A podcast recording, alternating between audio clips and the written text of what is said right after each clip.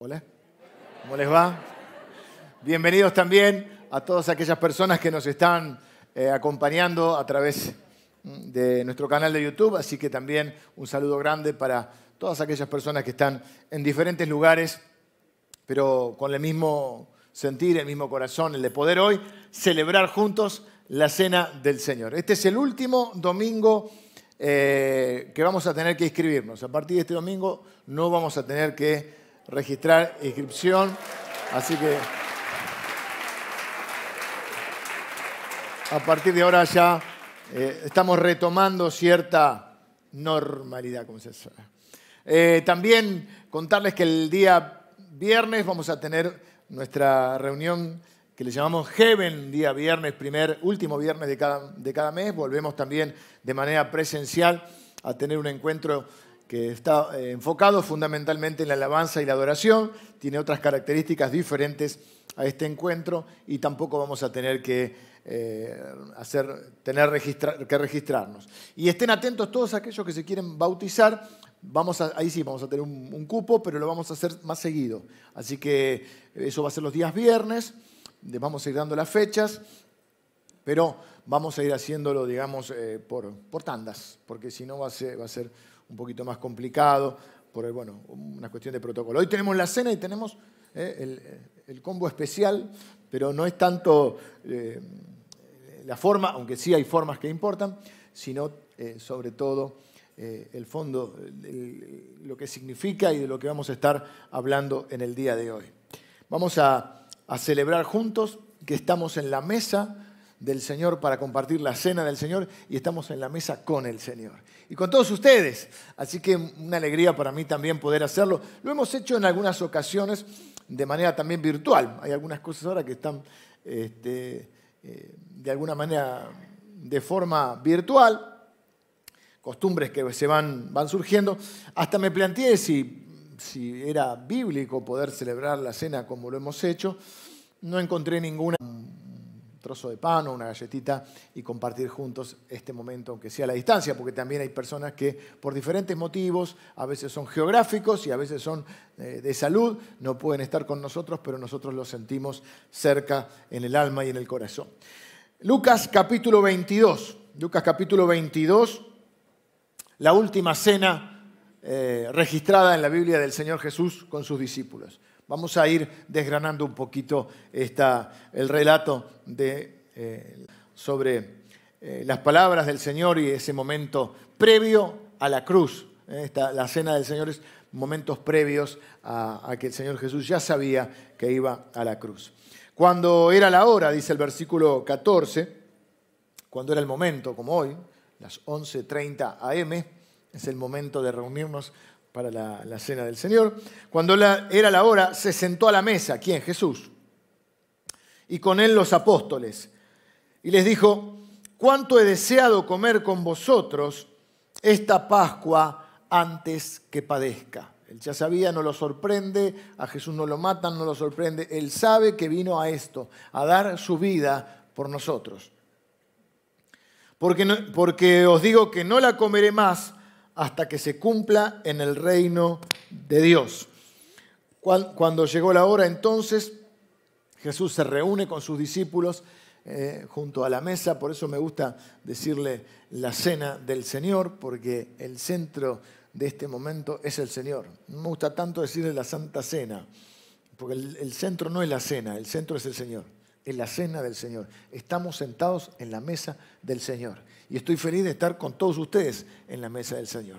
Porque la mesa es un lugar para celebrar. Por eso celebramos la cena. Celebramos. Porque hay razones, tenemos motivos y razones para celebrar. Y acá vemos que el Señor Jesús celebró con los suyos y para él era una celebración. ¿Cuánto he deseado celebrar con ustedes?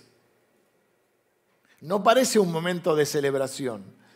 Pero nosotros creemos que sí es un momento de celebración porque no estamos velando a un muerto. Estamos celebrando la vida, estamos celebrando que nuestro Señor está vivo, estamos celebrando que estamos en pacto con Él, estamos celebrando que estamos juntos, estamos celebrando que estamos unidos a Dios y que nada nos puede separar del amor de Dios. Estamos celebrando a Jesús entre nosotros y estamos celebrando lo que Él hizo. porque si Él no lo hubiera hecho, nosotros no podíamos estar en paz y unidos con Dios. La mesa es un lugar para celebrar. Espero que puedas celebrar también. Esto es una familia, es la familia de Dios. Pero podemos hacer la analogía con nuestras familias o con la gente que amamos, nuestros amigos, cuando nos reunimos a la mesa. Y los latinos y los argentinos somos mucho de celebrar. Somos conocidos por el asado, también por las empanadas, la pizza. Pero siempre que nos reunimos eh, entre amigos o con gente que queremos para celebrar algo específico o inventamos algún motivo, siempre vamos a comer. Siempre vamos a preparar la mesa. También somos conocidos obviamente por el mate, así que podemos eh, tomar un mate, pero un mate va con un bizcochito de grasa. El bizcochito de grasa vos te lo comes e inmediatamente se aloja en, estos determinados lugares. No pasa por la digestión, nada, directamente. Yo veo el bizcochito de grasa y digo, ahí va. Y ya con cierta uno empieza ¿eh? a, tratar de comer. Ahora hemos adquirido la, la, por lo menos yo, la, hemos conocido, gracias a nuestros hermanos paraguayos, el chipá. El chipá con mate va full. Chipacito, el más chiquito. Así que gracias al Señor por nuestros hermanos paraguayos que nos han enseñado a comer el chipá. Papá de, papá de Javi Guevara, eh, le gustaba la, sopa paraguaya, yo pensé que era una sopa y resulta que es, un, como, un, como un fainá, ¿no? una cosa así. Bueno, no importa. Podemos eh, también reírnos juntos porque la mesa es un lugar para celebrar. Y nosotros no estamos celebrando muertos, lo hacemos con la seriedad que merece en cuanto a la valoración, porque estamos celebrando a Jesucristo y a, su, y a lo que Él hizo, a su muerte y resurrección en la cruz, a su victoria en la cruz. Pero no estamos velando, iglesia tiene, no mandamientos, ordenanzas, el bautismo y la cena del Señor. Todos los que han puesto su fe en Cristo deben bautizarse. No es si lo siento no lo siento, es una ordenanza de Dios. Y la, cena del Señor es una ordenanza. Háganlo en memoria de mí, háganlo hasta que yo vuelva. Y cuando nos juntamos, celebramos que estamos juntos. Y espero que puedas celebrar cuando estás con tu familia también. Que celebres a tus hijos. A mí me gusta celebrar a mis hijos. Celebrar su vida, así como celebramos sus cumpleaños. Nosotros con Lili. Celebro estar sentado a la mesa con Lili. A veces, o, con la familia, a veces en la semana es más difícil pero normalmente a la noche es donde la, familia se puede reunir. A veces con los horarios, la facultad, no se puede. Y entonces nosotros tenemos, muchos argentinos tenemos la costumbre del domingo al mediodía. A veces con una familia un poquito más extendida. Ya entran los abuelos, los tíos, los hermanos, o quien fuera de la familia. Pero qué lindo de sentarse a la mesa. Tiene que ser un motivo de celebración. No un motivo de disputa, no un motivo de pasarse facturas, un motivo de celebrar. Celebrar que estamos juntos, que estamos vivos, que el otro es una bendición para mí. La celebración genera un ambiente de fe y la fe abre la puerta a la bendición. Claro que hay preocupaciones, claro que hay dificultades, claro que hay cosas que, solucionar, aún puede haber cosas que solucionar en nuestras relaciones, pero celebramos porque somos familia, porque estamos juntos, porque Dios está con nosotros.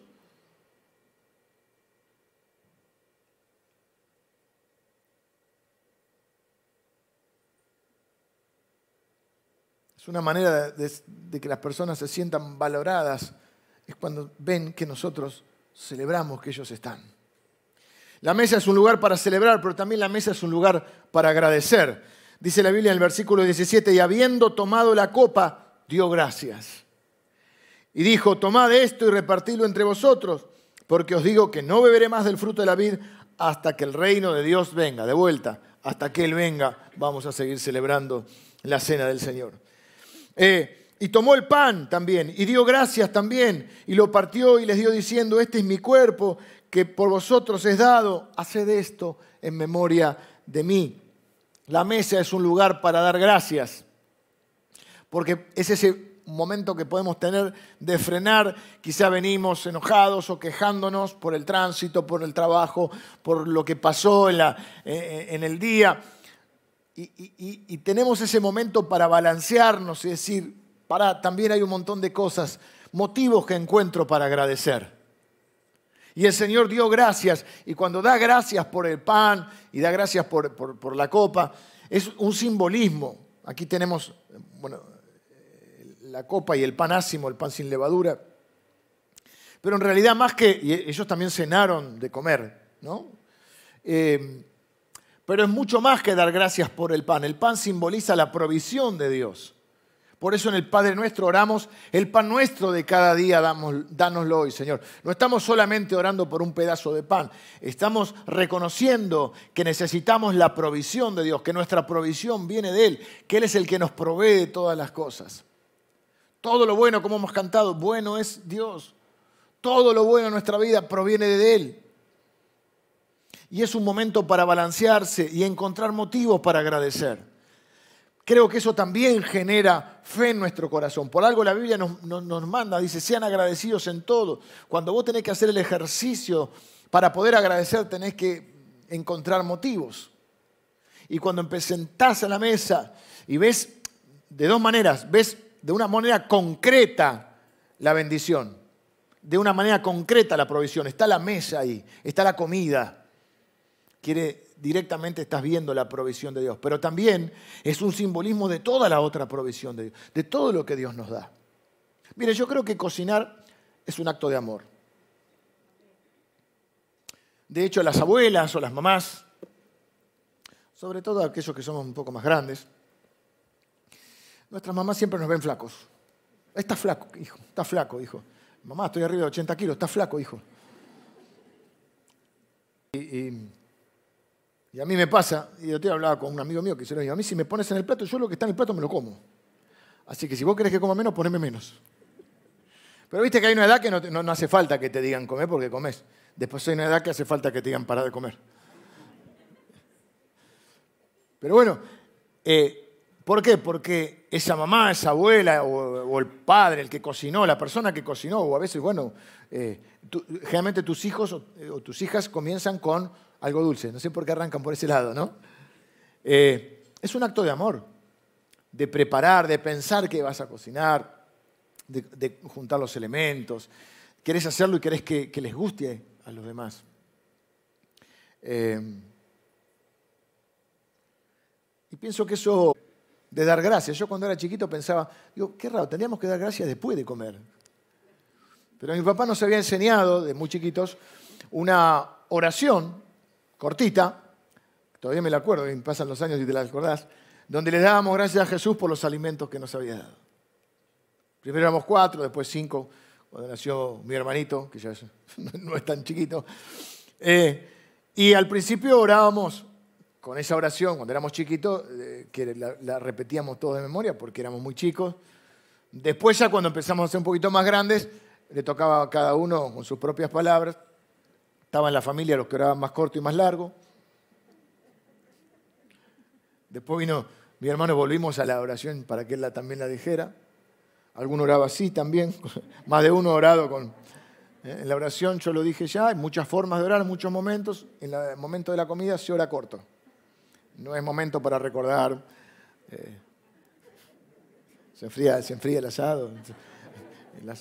Es un momento, pero es un bueno dar gracias. Y de hecho no decimos vamos a orar, decimos vamos a dar gracias. Y qué lindo momento cuando nos juntamos en familia y damos gracias a Dios.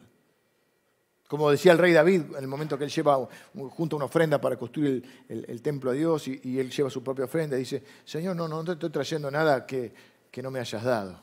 De lo recibido de tu mano te damos. Ese es el sentido de, la ofrenda, reconocer que, lo que tenemos es de Dios, ¿no? que Dios nos lo permitió obtener. Y, también recuerdo, yo no lo recuerdo, lo recuerda mi mamá, que cuando era chico, no sé dónde yo había tomado la costumbre, que le daba gracias por la comida a mi mamá. Se ve que tenía hambre. Y valoraba ese momento. No hacía cosas que, después no quisiera cocinar. ¿no? Eh, pero creo que, que la cena, la mesa del Señor y la mesa familiar es el momento o es el lugar donde podemos dar gracias y empezar a pensar que somos unos benditos de Dios, unos bendecidos de Dios. que sí hay cosas que no están bien en nuestra vida y que tenemos que resolver, que sí hay problemas, que sí hay circunstancias, que sí hay quejas o cosas que, que nos pasaron en el día, si es a la noche o al mediodía, no sé la hora que fuera, pero también es, hay un montón de razones para agradecer.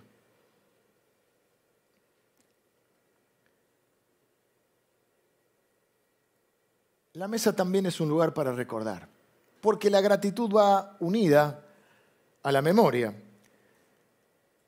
Jesús dijo, dio gracias, les repartió el pan, la copa y le dijo, hagan esto en memoria de mí.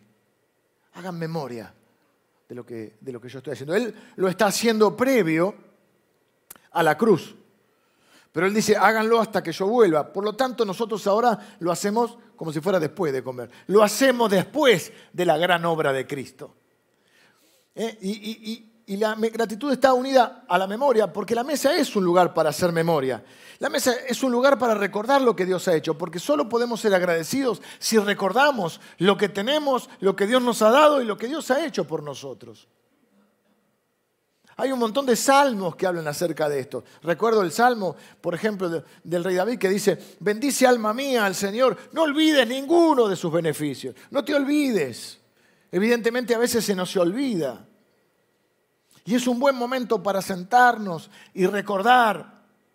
Qué lindo es tener recuerdos en familia. Y a veces celebramos y nos reímos en familia. Nosotros nos reímos de algunos recuerdos que no les puedo contar porque son propios de la familia. Pero vieron que toda familia tiene algo para contar. Porque la mesa es un lugar para recordar y también para contar la historia. Hagan esto en memoria de mí. Cuenten lo que yo hice, dice Jesús recuerden el apóstol Pablo que dice, miren, yo me propuse no saber otra cosa que a Cristo y a este crucificado. Lo central es la persona de Cristo y la obra de Cristo. Sin eso no hay evangelio. Podemos tener lindas charlas, serán conferencias, pero no será una predicación del mensaje de Dios si no está Cristo y no está su obra. Yo no estoy acá para hablarles de mí, de contarles mi historia, estoy para hablarles de Cristo. Por supuesto hay referencias a, nosotros porque es parte de nuestra vida y Cristo es parte de nuestra vida. Pero lo central del mensaje, de Cristo, del mensaje del Evangelio es la persona de Cristo y la obra de Cristo. Hagan esto en memoria de mí. Por eso les digo, no me gusta decir la Santa Cena, me gusta decir la cena del Señor. El centro es el Señor, no es la cena. Ni siquiera es el pan y el vino. El pan y el vino es un símbolo pero es un símbolo de lo que sí es el centro, la obra de Cristo. El cuerpo entregado por Él y su sangre. Vieron como dice el dicho, lo que pasa en Las Vegas queda en Las Vegas. Y hay una, que, estábamos los, cuatro en un viaje y nos pasó algo que es un poco gracioso para nosotros. Eh, y a su vez un poco, no sé si diría vergonzante, pero no, lo queremos contar. Eh, es un, tabú. Y, y, lo tenemos en la familia y y, nos reímos y celebramos, pero recordamos. Y, nunca falta en la mesa los abuelos que tienen historias para contar. ¿Y qué le dice? Lo, siempre hay alguno que le dice, esta ya la contaste. Y no es la mesa de Mirta que el público se renueva. Es el mismo público. Ya te empieza a pasar, cuando te empieza a pasar eso es que mm, mm, estás creciendo. La primera vez que alguien te dice, Señor, ¿tiene hora? Es que entraste en la...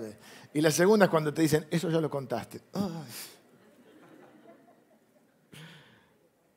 La mesa es un lugar para contar la historia, la historia de lo que Dios hizo en nuestras vidas, de recordarlo. No solo la salvación que Él nos dio, la obra eh, fundamental en nuestra vida, sino cuántas historias tenemos para contar. Los cristianos le llamamos testimonio. Qué diferente a biografía. La biografía uno es el protagonista, el testimonio Cristo es el protagonista. Es lo que Él hizo por vos en un momento de tu vida. ¿Mm? Es un lugar para recordar. Qué lindo poder recordar que uno lleva un camino recorrido con Cristo y que en ese camino ha podido ver la mano de Dios. Y si estás empezando ese camino o lo vas a empezar, vas a tener tus historias para recordar. La mesa también es un lugar para reconciliarnos. Dice que dijo, hagan esto en memoria de mí. Eh, y dijo, tomó el pan, dio gracias, lo partió, les dio, dijo, esto es mi cuerpo que por, vosotros es dado, hagan esto en memoria de mí. Después eh, que hubieron cenado, tomó la copa diciendo, esta copa es el nuevo pacto en mi sangre que por vosotros se derrama. A ustedes no le cuesta nada, a mí me cuesta la sangre. Pero esta copa va a mostrar o simboliza que ustedes van a estar en pacto con Dios, un nuevo pacto, un nuevo acuerdo en el que Jesucristo toma nuestra parte. La mesa es un lugar para la reconciliación. ¿Por qué digo esto? Porque la única manera de estar reconciliado con Dios es a través de Cristo. ¿Qué significa reconciliar? Significa volver a conciliar. Visto que todo es re, pero no acá es de re, de volver. Recordar es volver, bueno, a pasar, por la memoria y por el corazón, de ahí viene la palabra volver a pasar por el corazón, recordar. Y, reconciliación es, o reconciliar es volver a conciliar, volver a unir. Claro, porque Dios creó a las personas y el pecado nos desunió, nos separó. ¿Por qué? Porque el pecado es una ofensa, una ofensa a Dios. ¿Y qué hacen las ofensas? Nos separan. Y el pecado nos separaba de Dios. Y no hay otra manera, no había otra manera. Si hubiera habido otra manera, Dios lo hubiera hecho porque no quería que su hijo pasara por eso.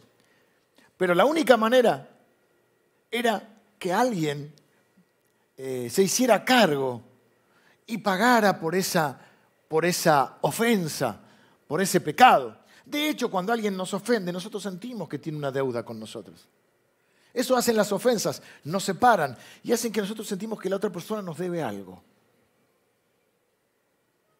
Y los pecados son ofensas contra Dios. Pero miren lo que dice 2 eh, Corintios 15, perdón, 5, eh, 18. Voy a leer el 17 porque me gusta también.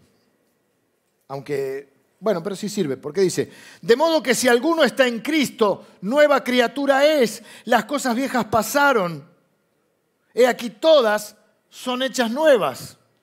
¿Qué está hablando? Que en Cristo no somos una mejor versión de lo que éramos, somos una nueva persona. No es que nos emprolija un poco, nos maquilla, bueno, dejamos de hacer algunas cosas que no estaban tan bien y empezamos a hacer algunas cosas que son un poquito mejores. No, no se trata de subir una escalerita y ser un poquito mejor cada día. No, necesitamos un nuevo corazón, una nueva vida. Y eso es lo que hace Cristo. Por eso le dijo a uno que se le acercó, le dice, uno que supuestamente sabía de, Dios y de la Biblia, le dice así, lo agarró sin, sin saludar, dijo, tenés que nacer de nuevo. Y dice, pero lo que quiero, esto es esa parte, pero lo que quiero decir acá es que dice, bueno, de, modo que según está en Cristo es una nueva persona, las cosas viejas pasaron, todas son hechas nuevas, y dice esto, y todo esto proviene de Dios, quien nos reconcilió consigo mismo por Cristo, y nos dio el ministerio de la reconciliación. Que Dios estaba en Cristo, reconciliando al mundo, no reconciliando consigo al mundo, no tomándoles en cuenta a los hombres sus pecados, y nos encargó a nosotros la palabra de la reconciliación. Así que somos embajadores en nombre de Cristo, miren, representantes de Dios. Como si Dios rogase por medio de nosotros, os rogamos en nombre de Cristo reconciliados con Dios. La mesa es un lugar de reconciliación. La mesa es un lugar, eh, y, la mesa del Señor es un lugar donde recordamos que Cristo hizo posible esa reconciliación. Primer, primero, entonces, primer aspecto de la reconciliación es la reconciliación con Dios. Tenemos que entender que no hay ningún ser humano, si no estaríamos llamando a Dios mentiroso. La Biblia dice que aquel que dice que no tiene pecado le hace a Dios mentiroso. Que todos somos pecadores y que por eso vino Cristo. Entonces, la primera eh, certeza que tenemos que tener frente a la, cena del Señor y a la mesa del Señor es que estamos reconciliados con Él, que, estamos, que nos hemos vuelto a unir a Él. Y la única posibilidad es a través de Cristo. Acabo de leerlo, estamos reconciliados. Dios estaba en la cruz, estaba reconciliando al mundo, el mundo son las personas, consigo mismo. Necesitamos reconciliarnos con Dios, porque las ofensas nos separan. Y sin querer queriendo, diría el chavo, eh, nuestro pecado ofendió a Dios. Y había una deuda que alguien tenía que pagar. Y Jesús dijo, no, Jesús no dijo que nosotros éramos inocentes. Dijo, nosotros, es verdad, son pecadores. Yo voy a pagar su deuda. Yo voy a hacerme cargo. Y como nadie puede ser, digamos, castigado dos veces por el mismo delito, por el mismo pecado, Jesucristo llevó el castigo por nosotros para que nosotros podamos estar unidos de vuelta a Dios. Por eso dice la Biblia, el que se une al Señor, un espíritu es con él. Y ahí en, la cena Jesús dijo, eh, eh, estaba simbolizando con, la copa y con el pan lo que él iba a hacer en la cruz. Iba a ser posible la reconciliación. Para que haya reconciliación tiene que haber perdón. No hay reconciliación si no hay disculpa. Y la disculpa es cuando alguien se, inculpa en pro de una relación o de restaurar una relación. Es lo que hizo Jesús. Cargó con nuestras culpas. Eh, solo hay una manera de estar reconciliado con Dios. Y es a través de Cristo, de poner nuestra fe en Él. La Biblia dice que todos, todos necesitamos eh, el perdón. Claro, no hay reconciliación si no hay perdón. De hecho, a veces, en una relación de personas, ni siquiera eh, el perdón de un lado es suficiente, o el pedido de perdón, porque para la reconciliación se necesitan dos partes. Pero si nosotros estamos dispuestos a pedirle perdón a Dios, Dios está dispuesto a perdonarnos. De hecho, es lo que, lo que también enseñó el, enseñó el Señor Jesús. Estando en la cruz, una de las últimas frases del Señor Jesús es, Padre, perdónalos, no saben lo que hacen. Jesús no solo nos da, nos invita a arrepentirnos y a pedir perdón, sino que Él hace posible ese perdón. Si él, por eso Él puede orar tranquilo diciendo, Padre, perdónalos, porque Él está seguro que el Padre nos va a perdonar, porque Él es el medio de ese perdón. Si confesamos nuestros pecados, Dios es fiel y es justo para perdonarnos y la sangre de Cristo nos limpia de todo pecado. ¿Estás en paz con Dios? ¿Estás unido a Él? Eso de eso depende tu vida y tu eternidad. Pero también es un lugar de reconciliación con las personas. Romanos capítulo 12, versículo 18, el apóstol Pablo dice, si es posible, porque a veces no es posible. Si a veces, a veces no es posible porque para la reconciliación se necesitan dos partes.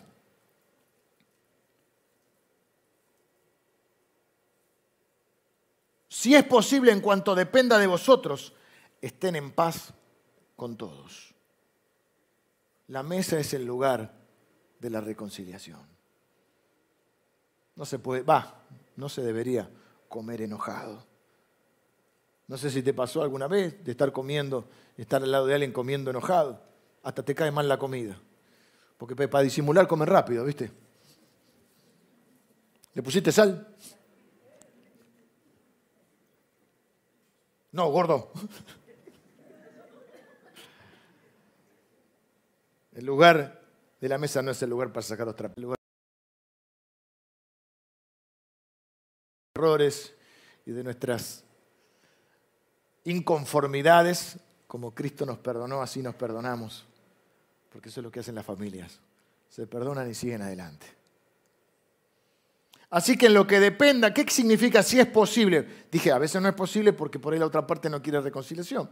Pero si es posible, en cuanto dependa de vosotros, estén en paz con todos. Quiere decir, mira, haced todo lo posible para estar en paz con todo el mundo. Después no depende solo de vos. Y parte de ese hacer todo lo posible es que muchas veces nos toca inculparnos, o pedir perdón, o hacernos cargo. A veces incluso pensando que tenemos razón, pero ¿de qué vale tener la razón si vamos a estar separados. Claro, fíjense lo mismo, ¿por qué hace falta una disculpa? Porque hay una ofensa, y si hay una ofensa. Fíjense que dice Jesús, dijo, si cuando vas al altar a llevar tu ofrenda, te acuerdas de que tu hermano tiene algo contra ti. ¿Por qué te acuerdas en el altar? Porque es el Espíritu Santo el que te lo muestra. No es si te hice algo, vamos, si está ofendido, algo le hiciste, está llorando, algo le hiciste.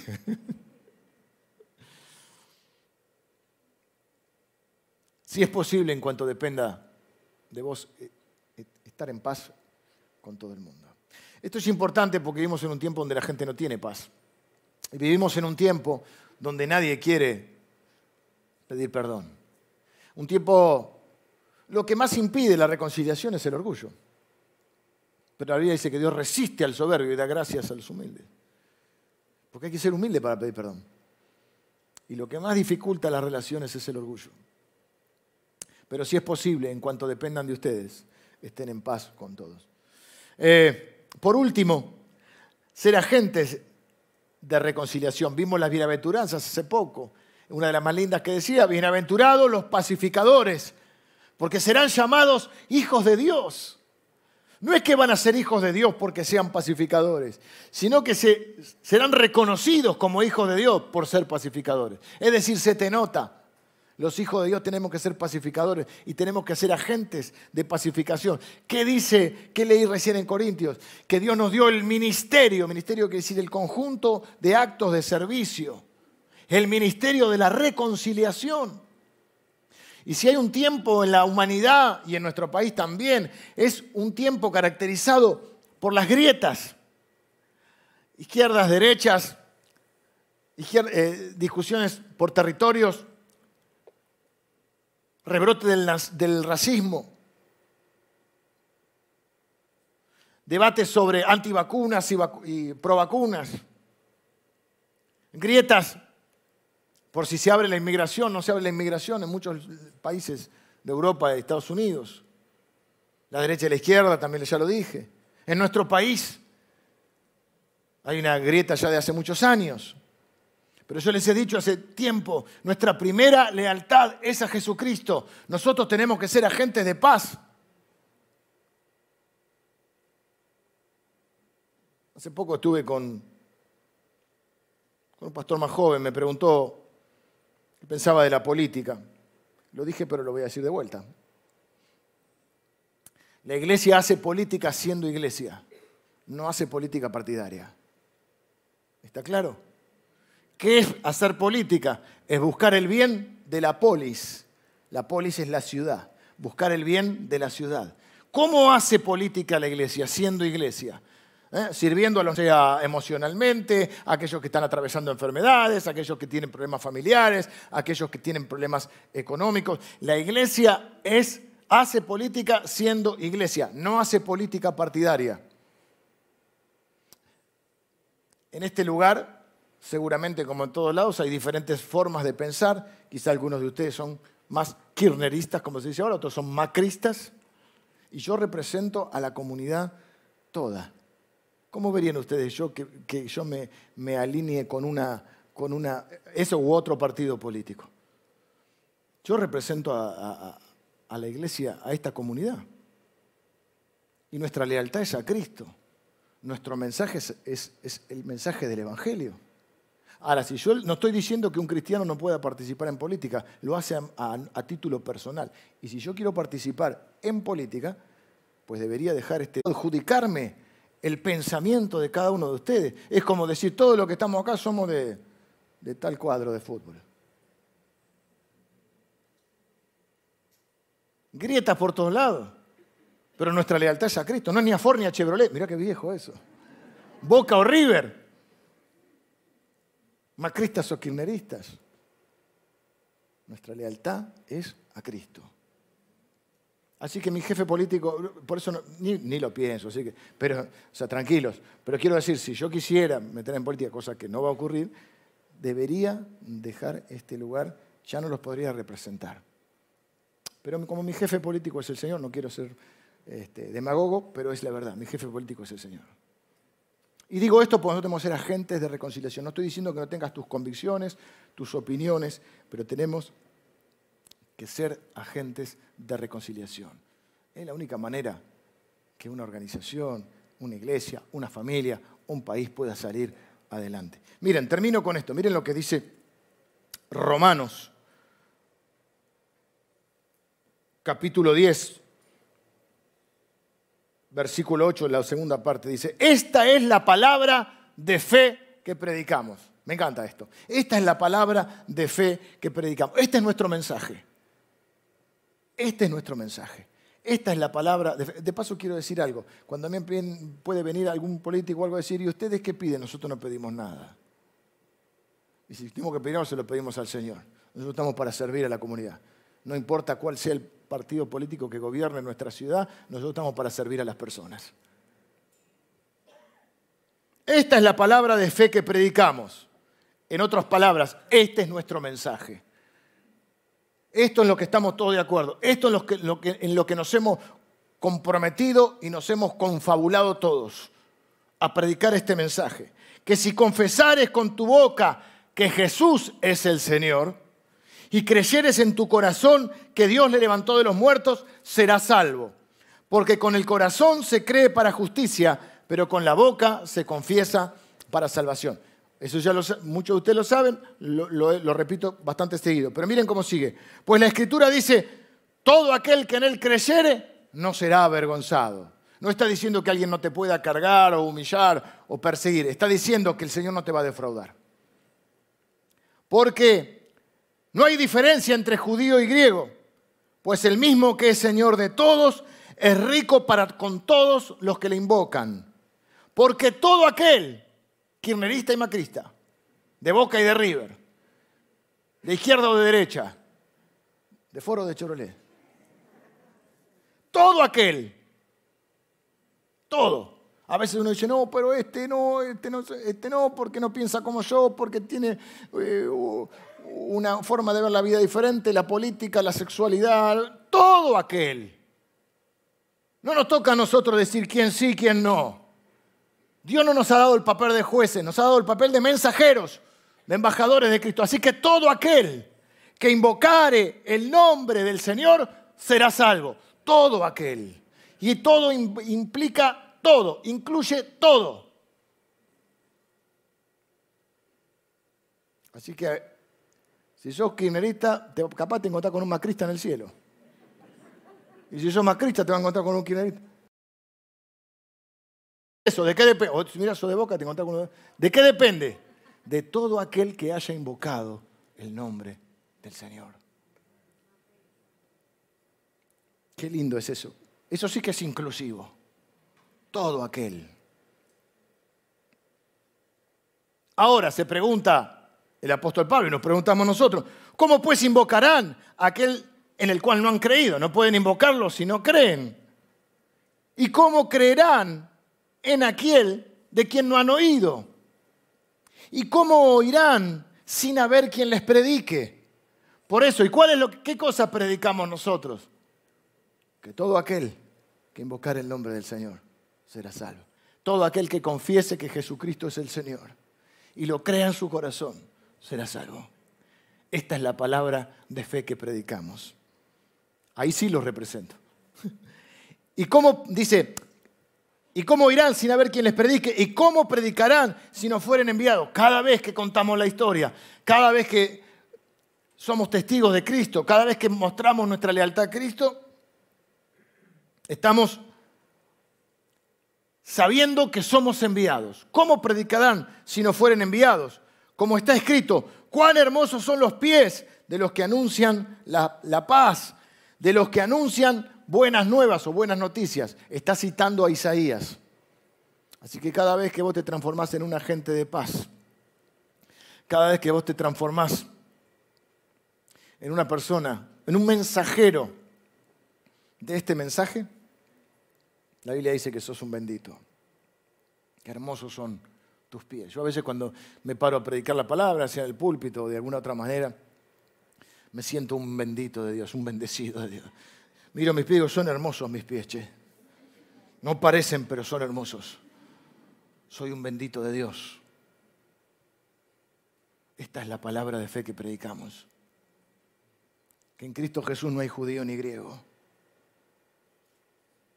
no hay discriminación. Que el Señor es, miren, el Señor es inclusivo y exclusivo. Exclusivo porque es el único camino. E inclusivo porque todo aquel que lo invoque será oído y será salvo. Tengo que terminar. La mesa, es un, la mesa del Señor es un lugar de celebración, es un lugar para agradecer, es un lugar para recordar y contar la historia y contarnos historias y es un lugar para reconciliarnos con Dios, con aquellas personas que podemos estar distanciadas y también para nosotros ser un agente de reconciliación entre otras personas. Tenemos nuestra, nuestra cena preparada, le pueden sacar la tapita y en la primera parte van a tener el pan ácimo, que es el pan sin levadura, que recuerda o señala a la primera Pascua allá en el Éxodo. Y así fue el pan que comían también en la época de Jesús para celebrar la Pascua. Claro, ellos celebraban el, el viejo pacto y nosotros celebramos el nuevo pacto en Cristo. Luego la, copita tiene una tapita que ustedes pueden sacarle y ahí van a, a tener el vino. Yo lo voy a dejar por ahora la tapa porque voy a tomar el pan en la mano para agradecer, porque este es un lugar para agradecer, un momento para agradecer. Y quiero que te tomes ese momento para agradecer a Dios, para celebrar. ¿eh? ¿Qué celebramos? Celebramos que estamos vivos, celebramos que Dios nos ama. Miren, Jesús dijo, esto es símbolo, no, no se convierte en nada, de mi cuerpo. Es una figura, como dijo yo soy el camino, no significa que Él sea un camino, no es literal. Esto es mi cuerpo. Esta es la palabra que predicamos. Esto es lo que celebramos, que estamos unidos a Él. Y que ni la vida, ni la muerte, ni ángeles, ni principados, ni lo profundo, ni lo alto, ni lo profundo, ni nada creado, ni lo presente, ni lo pasado, ni lo porvenir, nada nos puede separar del amor de Dios. Porque el amor de Dios es en Cristo Jesús. Pero ¿y cómo sé yo que Dios me ama? Claro, la, la prueba de que Dios me ama es que Cristo dio su vida por mí. Y entonces puedo estar tranquilo. Porque si nada me puede separar de Dios, y si Dios me ama, y si Él ha prometido que todo lo que suceda en mi vida, Él lo usa para bien, yo tengo un motivo para celebrar. Yo estoy unido a Él. Estoy unido a ustedes. En cuerpo, en alma, en alma. Es que nada nos puede separar de ti, Señor. Celebramos la salvación, celebramos tu provisión, Señor, recordamos y damos gracias por todo lo que has hecho en nuestras vidas. Gracias, Señor, porque tenemos historias para contar de las veces que viniste y nos ayudaste y obraste en medio nuestro. Y gracias, Señor, porque estamos unidos, ya no hay pecado que nos separe de ti. Señor, gracias porque podemos reconciliarnos entre hermanos. Yo te pido, Señor, que un espíritu de reconciliación empiece en nosotros y se extienda, Señor, a nuestras familias, a nuestros amigos, a nuestros barrios, a nuestra ciudad y a nuestro país, Señor. También esos agentes de reconciliación. Gracias, Señor, por el honor de ser tus mensajeros para llevar esta palabra de fe. Es una palabra y es una palabra de fe. Gracias, Señor, porque en Cristo ya no hay discriminación todo aquel, todo aquel. Y gracias porque ese todo aquel nos incluye a nosotros.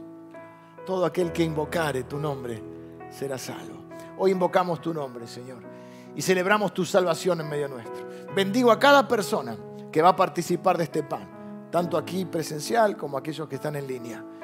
Participamos en tu nombre, Jesús. Amén.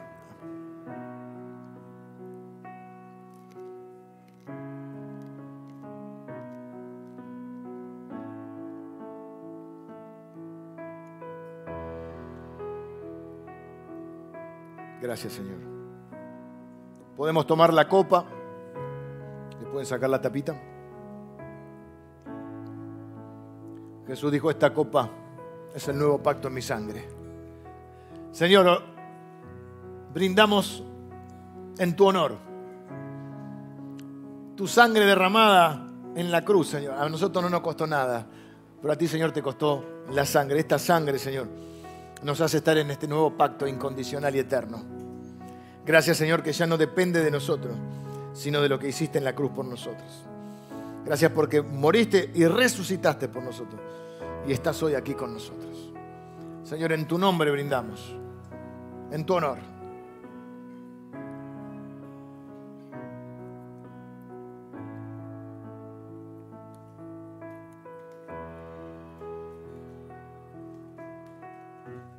¿Por qué no le damos un aplauso fuerte a nuestro Dios? Es una manera de celebrar. Es una manera de celebrarlo.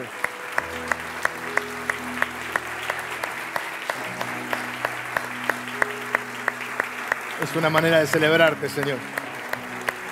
Celebramos tu vida en nosotros, Señor. Celebramos que estamos juntos, Señor. Celebramos que estás con nosotros. Celebramos a nuestra familia, Señor. Celebramos a nuestros hijos, a nuestros papás. Celebramos a nuestros matrimonios, a nuestros hermanos, Señor. Celebramos tu salvación. Tenemos tanto para celebrar, Señor. Celebramos que estamos vivos acá hoy. Celebramos a tu iglesia, Señor. Celebramos tu palabra, a tu espíritu en nosotros, Señor. Y celebramos, Señor. Vamos a terminar celebrando juntos. Que Dios les bendiga.